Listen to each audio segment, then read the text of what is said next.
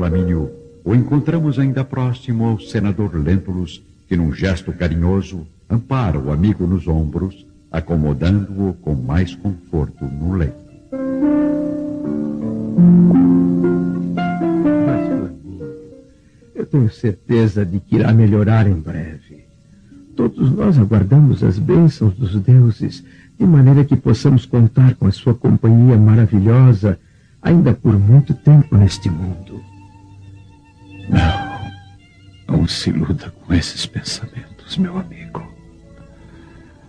Nossa alma jamais se engana quando se aproxima das sombras da morte. Mas eu acredito firmemente que os deuses logo me saudarão com as luzes de suas auroras. Lembra-se, lembra-se daquela noite há mais de 15 anos em que me descreveu os detalhes de um sonho misterioso. Lembra-se? A milhas dali, em Jerusalém, no sítio de André de Gioras, um jovem misterioso se aproxima dos frondosos vinhedos da propriedade. Ao passar pelo portão de madeira, que parece não ter sido aberto nem fechado por muitos anos, o rapaz, no vigor dos seus 27 anos, contempla a paisagem verde, sentindo a brisa vespertina do campo e olhando ao redor da pequena chácara como se estivesse à procura de alguém especial.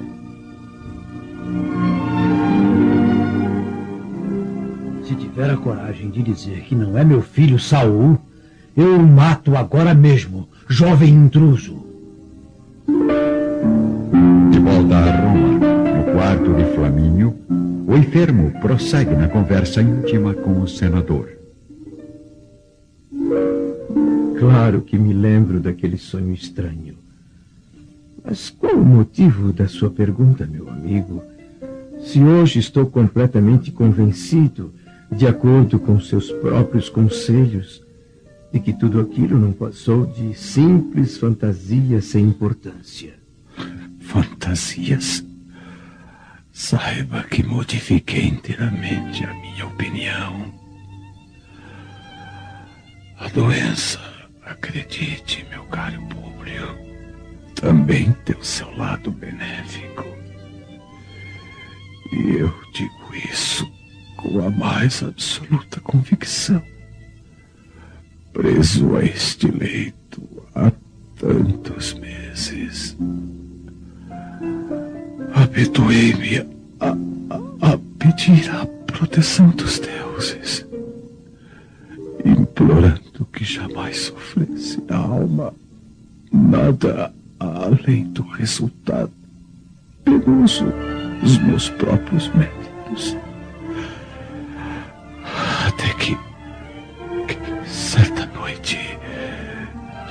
Sonho semelhante ao seu. Não duvido das suas palavras, caro Flamínio, mas como é possível duas pessoas vivenciarem a mesma experiência sobrenatural? Infelizmente, eu não tenho o dom de lhe responder, meu irmão. Eu só posso dizer que há cerca de dois meses voltei através do sonho à mesma época da Revolução de Catilina, onde eu pude observar a veracidade dos fatos que me relatou anos. É inacreditável. Eu, eu, eu cheguei a ver o, seu próprio bisavô, Publio Lentulus. Sim, Sura, Sura, que era exatamente idêntico à sua figura. Ainda mais agora que o amigo já chega a, aos 44 anos de idade. O mais interessante que, que eu, eu apoiava, decretando sentenças impiedosas e determinando um martírio muito semelhantes.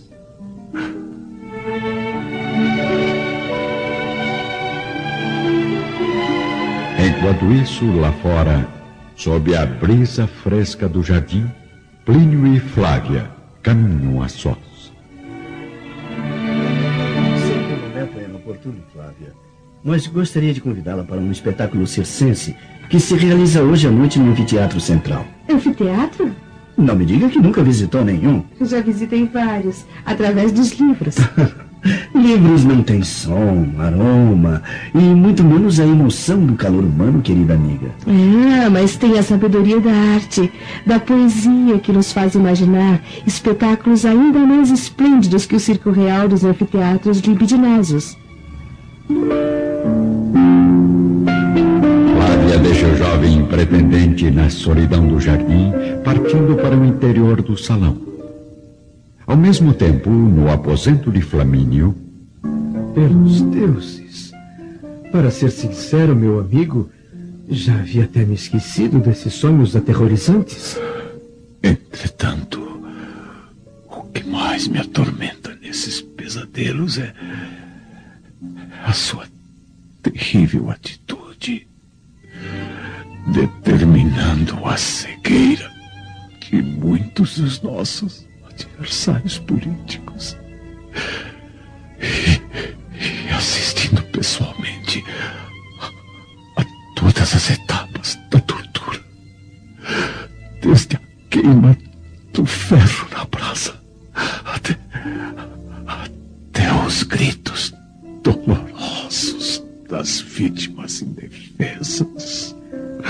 Meu bom companheiro, tranquilize o coração pois essas impressões são apenas reflexos de alguma emoção mais forte que ficou na sua memória através das minhas narrativas daquela noite há 16 anos. Acredito agora que temos vidas numerosas através de corpos diversos. Eu sinto que meu pobre organismo está prestes a se desfazer mas. Mas meu pensamento ainda está lúcido. E só nestas circunstâncias é que, é que eu consigo decifrar o grande mistério de nossas, de nossas existências. Eu não entendo, Flamínio. Jamais irei entender este sonho angustiante.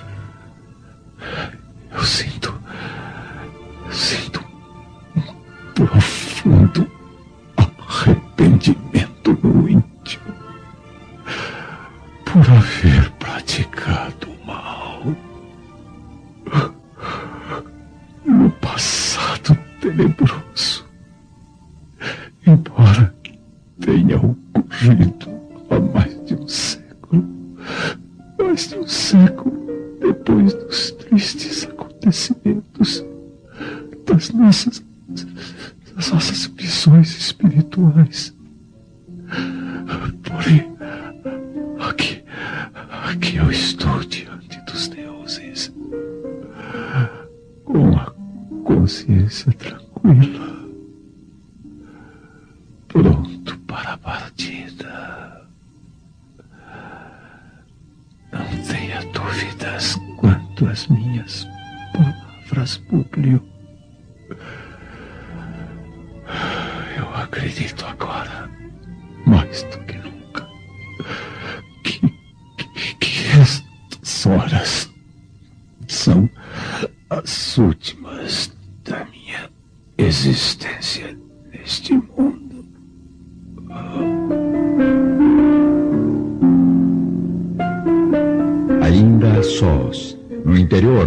Aposento silencioso e iluminado apenas pelos últimos raios do sol, Públio e Flamínio continuam seu diálogo secreto.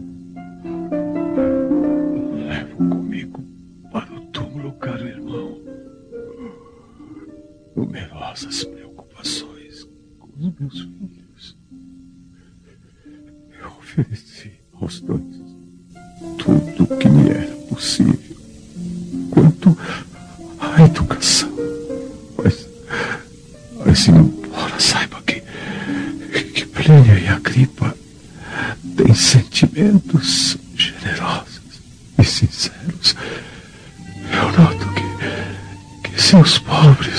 são vítimas das mudanças radicais dos novos tempos. Concordo com meu amigo Flamínio. Esses novos comportamentos da sociedade imperial representam uma ameaça aos jovens de boa formação como os nossos filhos. A gripa vem fazendo o máximo seguir os meus conselhos, entregando-se entregando-se às, às tarefas do Estado. Mas Plínio, infelizmente, deixou-se seduzir por a, amigos falsos e desleais? E desejam apenas a sua ruína,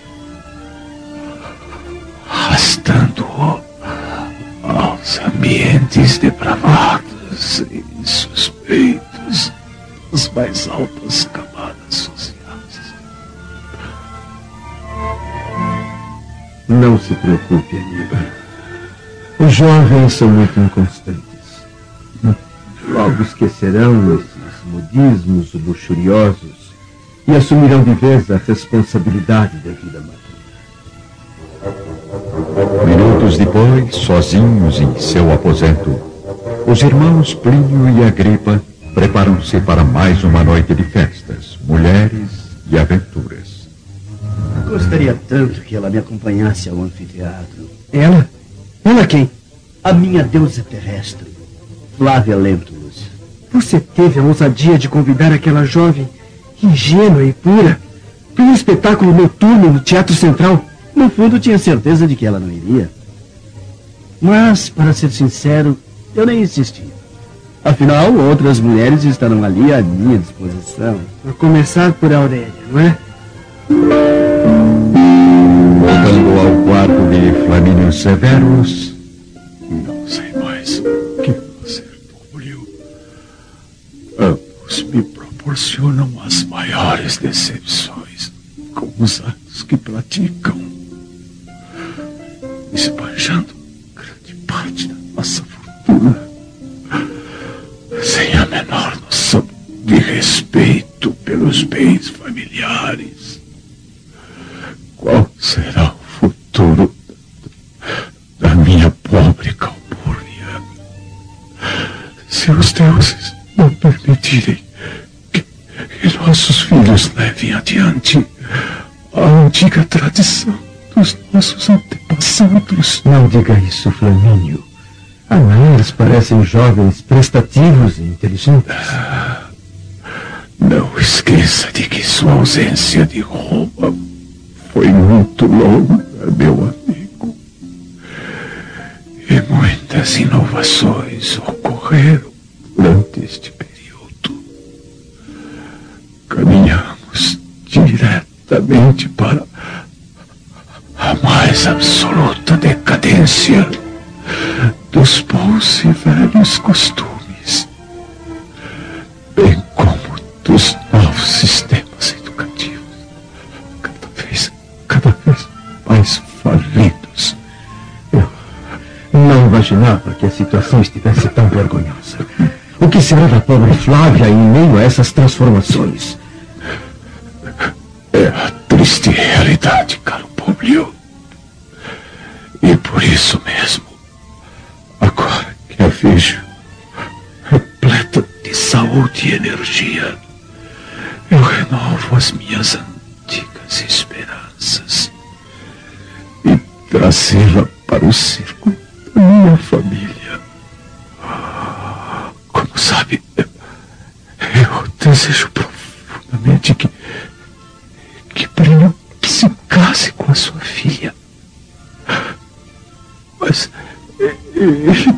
parece inclinado a, a comprometer-se com Aurélia.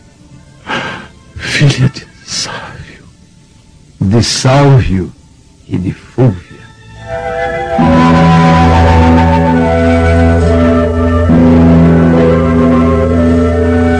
Ao mesmo tempo, no aposento de Aurélia, a moça veste uma bela e sedutora túnica branca, realçando suas formas delicadas e encantadoras.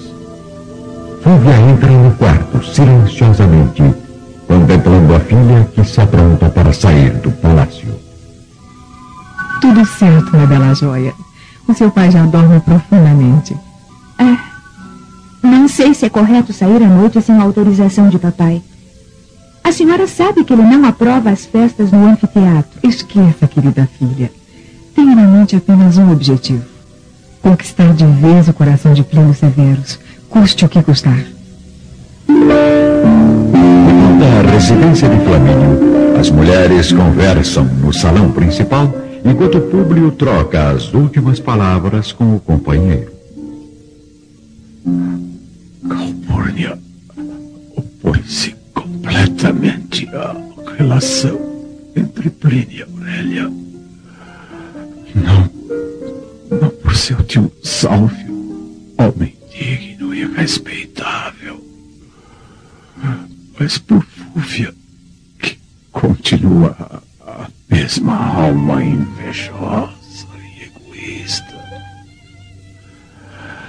Porém, ainda me resta o filho mais velho, a fim de concretizarmos os meus futuros planos. Está bem.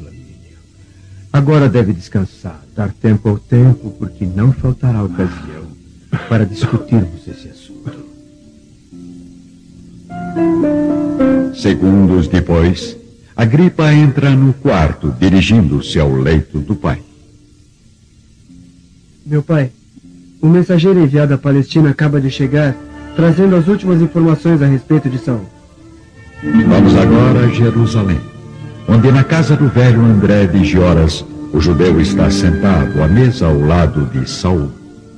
Enfim, pai e filho, emocionados e felizes, trocam abraços apertados e palavras comovidas após tantos anos de separação e saudade.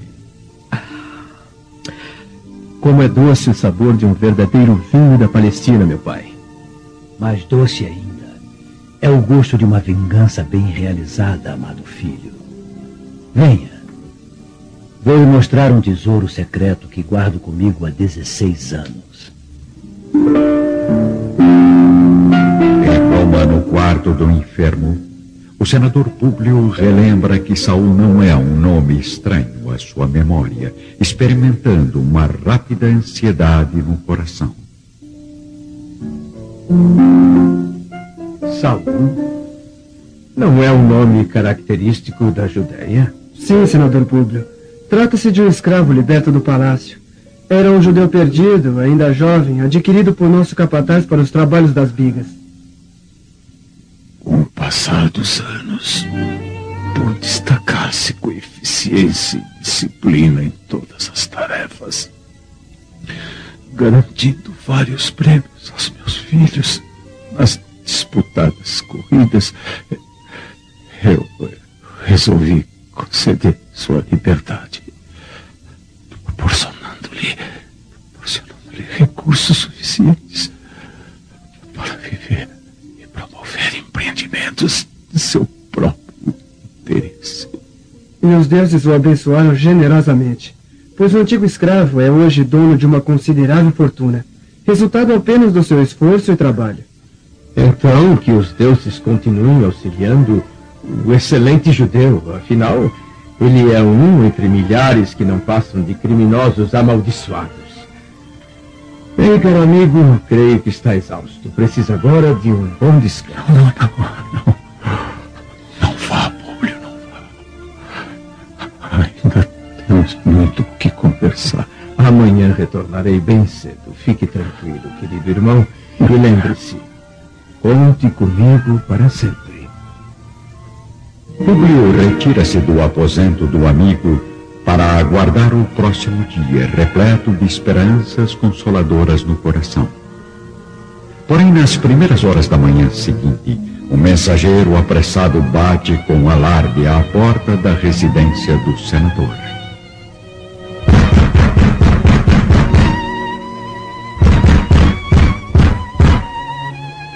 O que deseja a estas horas? Pretende acordar toda a cidade? Por favor, senhora, avise depressa o senador Lentulus. Flamínio Severus piorou inesperadamente e os médicos já não dão mais esperanças.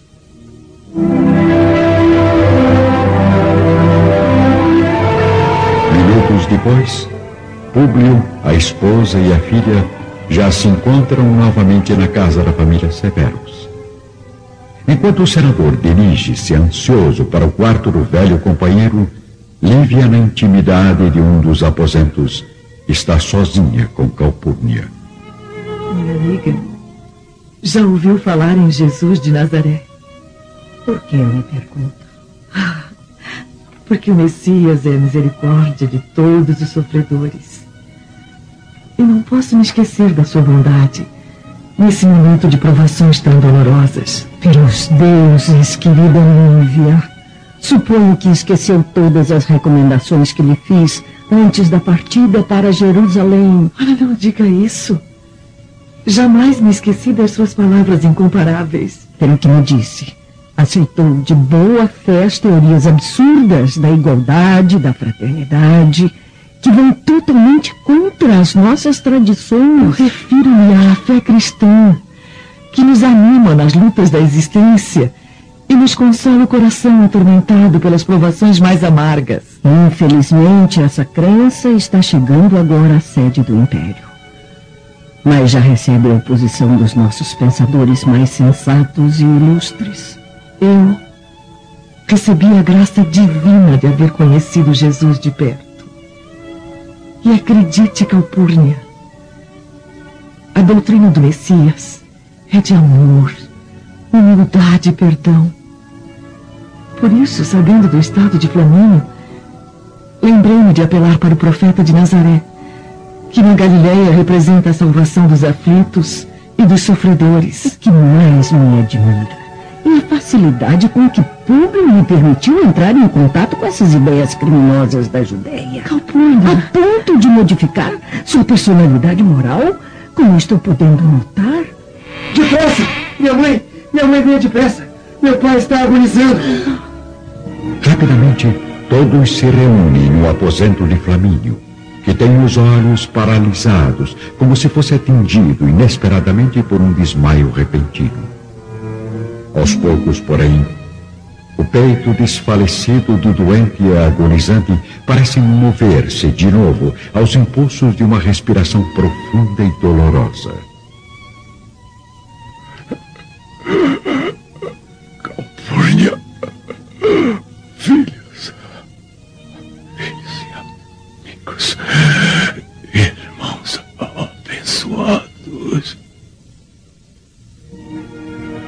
Olhos do enfermo revelam agora um forte clarão de vida e consciência, contemplando os familiares e os amigos que se debruçam sobre seu leito inquietos e ansiosos.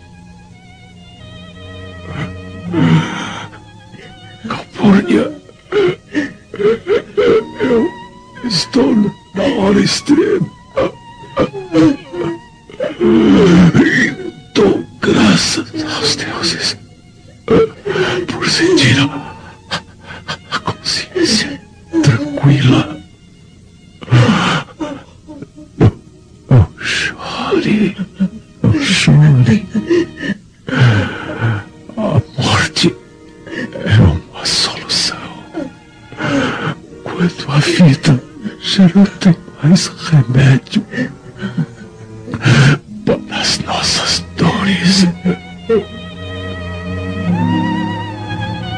Calpurnia oculta o rosto nas mãos, mas não consegue esconder as lágrimas, enquanto Plínio e Agripa contemplam o pai com ansiedade e profunda comoção.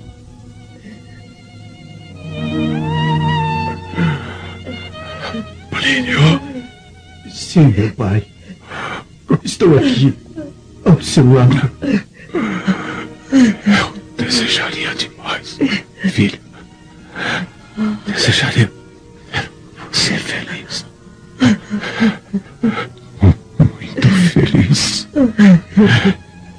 É, é sua intenção casar-se com a, com a filha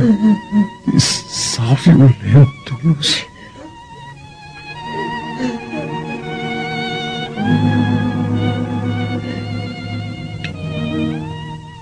Plínio faz um leve sinal negativo com a cabeça, ao mesmo tempo que fixa os olhos expressivos e ardentes em Flávia, como se tentasse indicar ao pai a sua preferência.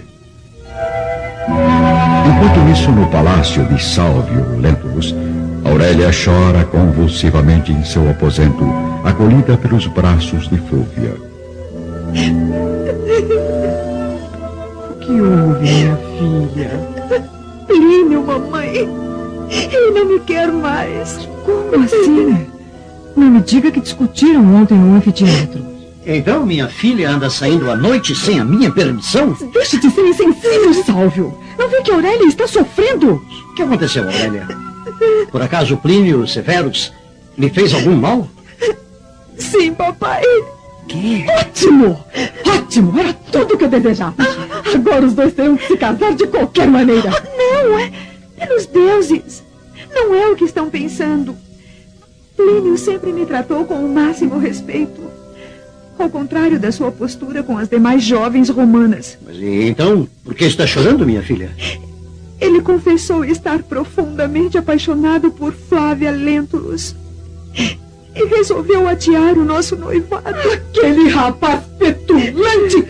Salve, faça alguma coisa pelos deuses! Fazer o quê, mulher? Vá da casa dos severos e exija que o jovem responsável cumpra o acordo que fez com a nossa filha. Plínio prometeu mesmo casar-se com você, Aurélia? Sim. Mas eu já perdi todas as esperanças. Esperem por mim. Terei uma séria conversa com Flamínio Severus.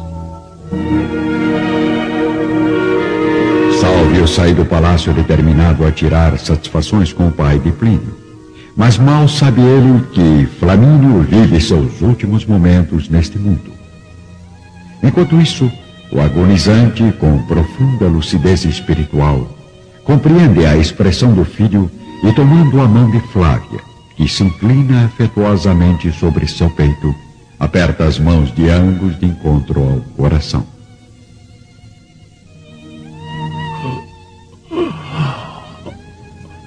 Essa é mais uma razão.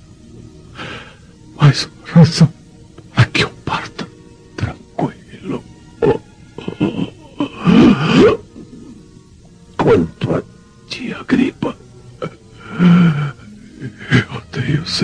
certeza que também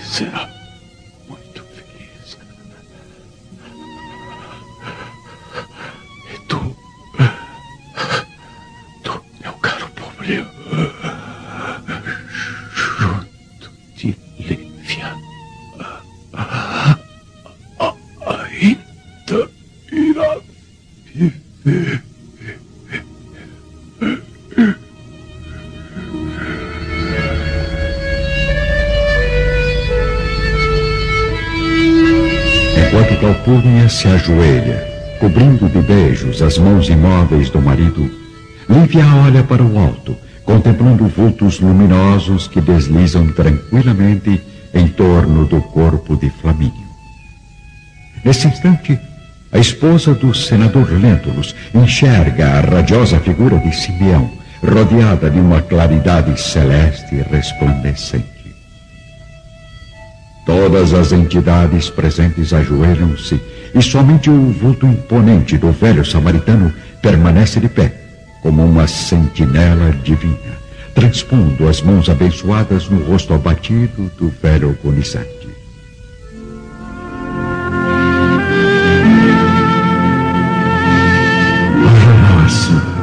Que estás no céu, santificado seja o vosso nome.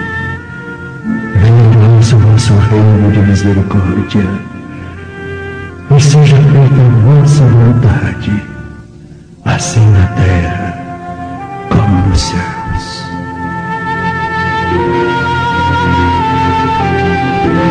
Nesse instante, Flamínio Severus deixa escapar o último suspiro. E ao mesmo tempo, uma infinita serenidade se estampa no seu semblante abatido, como se sua alma generosa houvesse partido para o reino dos bem-aventurados e dos justos.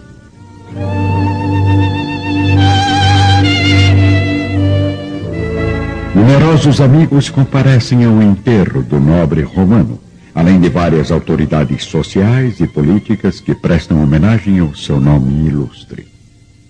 Entre tantas pessoas importantes, não pode faltar Salvio Lentulus, visivelmente abatido pela morte repentina de Flamínio. Fúvia e Aurélia, por sua vez, também comparecem à cerimônia, representando as fingidas mágoas pela morte do grande senador junto à viúva, que se entrega às lágrimas mais sinceras e dolorosas. Fúvia e a filha, ainda no palácio dos Severos, notam o carinho com que Plínio trata a jovem Flávia, a quem oferece atenção especial durante as solenidades fúnebres. Minutos depois do sepultamento, vamos encontrar mãe e filha conversando sozinhas na intimidade do lar. Pois é, minha Aurélia. Eu também me surpreendi com as atitudes de Plínio, mas não fiquei chocada com os modos de Flávia pois fatalmente a jovem filha de Publio Lentulus acabou herdando as vergonhosas qualidades da mãe. Mendiga? Quer dizer que Lívia Lentulus... Uma das mulheres mais vulgares e cínicas que eu conheci. Somente a sua tia Cláudia poderia narrar detalhadamente o que nós sofremos devido às mentiras dessa senhora que hoje vemos tão simples, tão retraída, como se não conhecesse as experiências mais escandalosas deste mundo. Coitado do senador Públio. Públio Lentulus não merece compaixão, minha filha. O sobrinho do seu pai, mesmo sendo um marido profundamente infeliz, é um homem orgulhoso, cruel. Enquanto isso, em seu gabinete particular, Públio Lentulus está sozinho, ainda relembrando as palavras marcantes do amigo que se foi. Deuses sagrados deuses. O que mais tenho a perder deste mundo? Primeiro foi o filho, do qual até hoje não recebi sequer uma notícia verdadeira. Agora, leve-me o melhor companheiro, o irmão que nunca tive, o pai que sempre quis ter, o mestre que jamais poderá ser substituído. Agora, só tenho uma filha que em breve não será mais minha. Afinal, seu casamento com Plínio está bem próximo.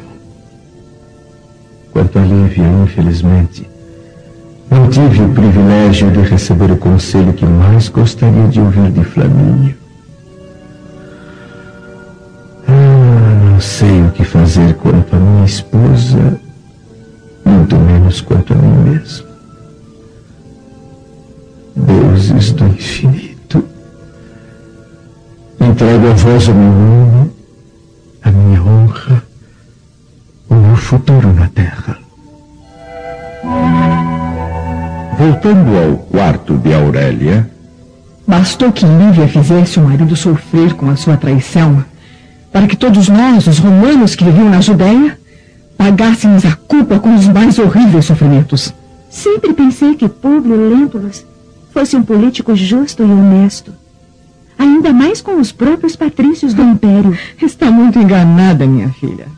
O nosso grande amigo, o guardião Sulpício Tarquinius, foi assassinado barbaramente na Samaria, sem que ninguém até hoje pudesse identificar os seus matadores. Além disso, nossa família, que tinha negócios prósperos em Jerusalém, foi obrigada a voltar inesperadamente para Roma, com graves prejuízos financeiros ao seu pai. Mas o que o senador Lentulus tem a ver com isso, minha mãe? Tudo, tudo. Ele foi o mentor de todas essas injustiças. Foi Públio quem destituiu meu cunhado Pôncio Pilatos do governo provincial, levando o coração generoso do pobre homem a sofrer as provações mais rudes, mais cruéis, atormentado pelas duras humilhações. Foi banido para Viena, onde se suicidou, causando à nossa família um desgosto infinito. E mesmo com tudo isso, Lívia Lentulus não teve coragem de defender o amante? Pilatos jamais foi amante de Lívia. Aquela infeliz não sabe o que é amar um homem. É uma alma gananciosa, não possui sentimento. Por isso, devido ao sofrimento que essa mulher causou à minha irmã, em virtude do seu assédio compulsivo ao governador da Judéia, eu não me surpreendo agora com as atitudes da filha que procura roubar o seu futuro noivo. Eu não posso mais viver sem ele, sem a sua companhia, seus beijos. Mas você vem se entregando a Plínio dessa maneira?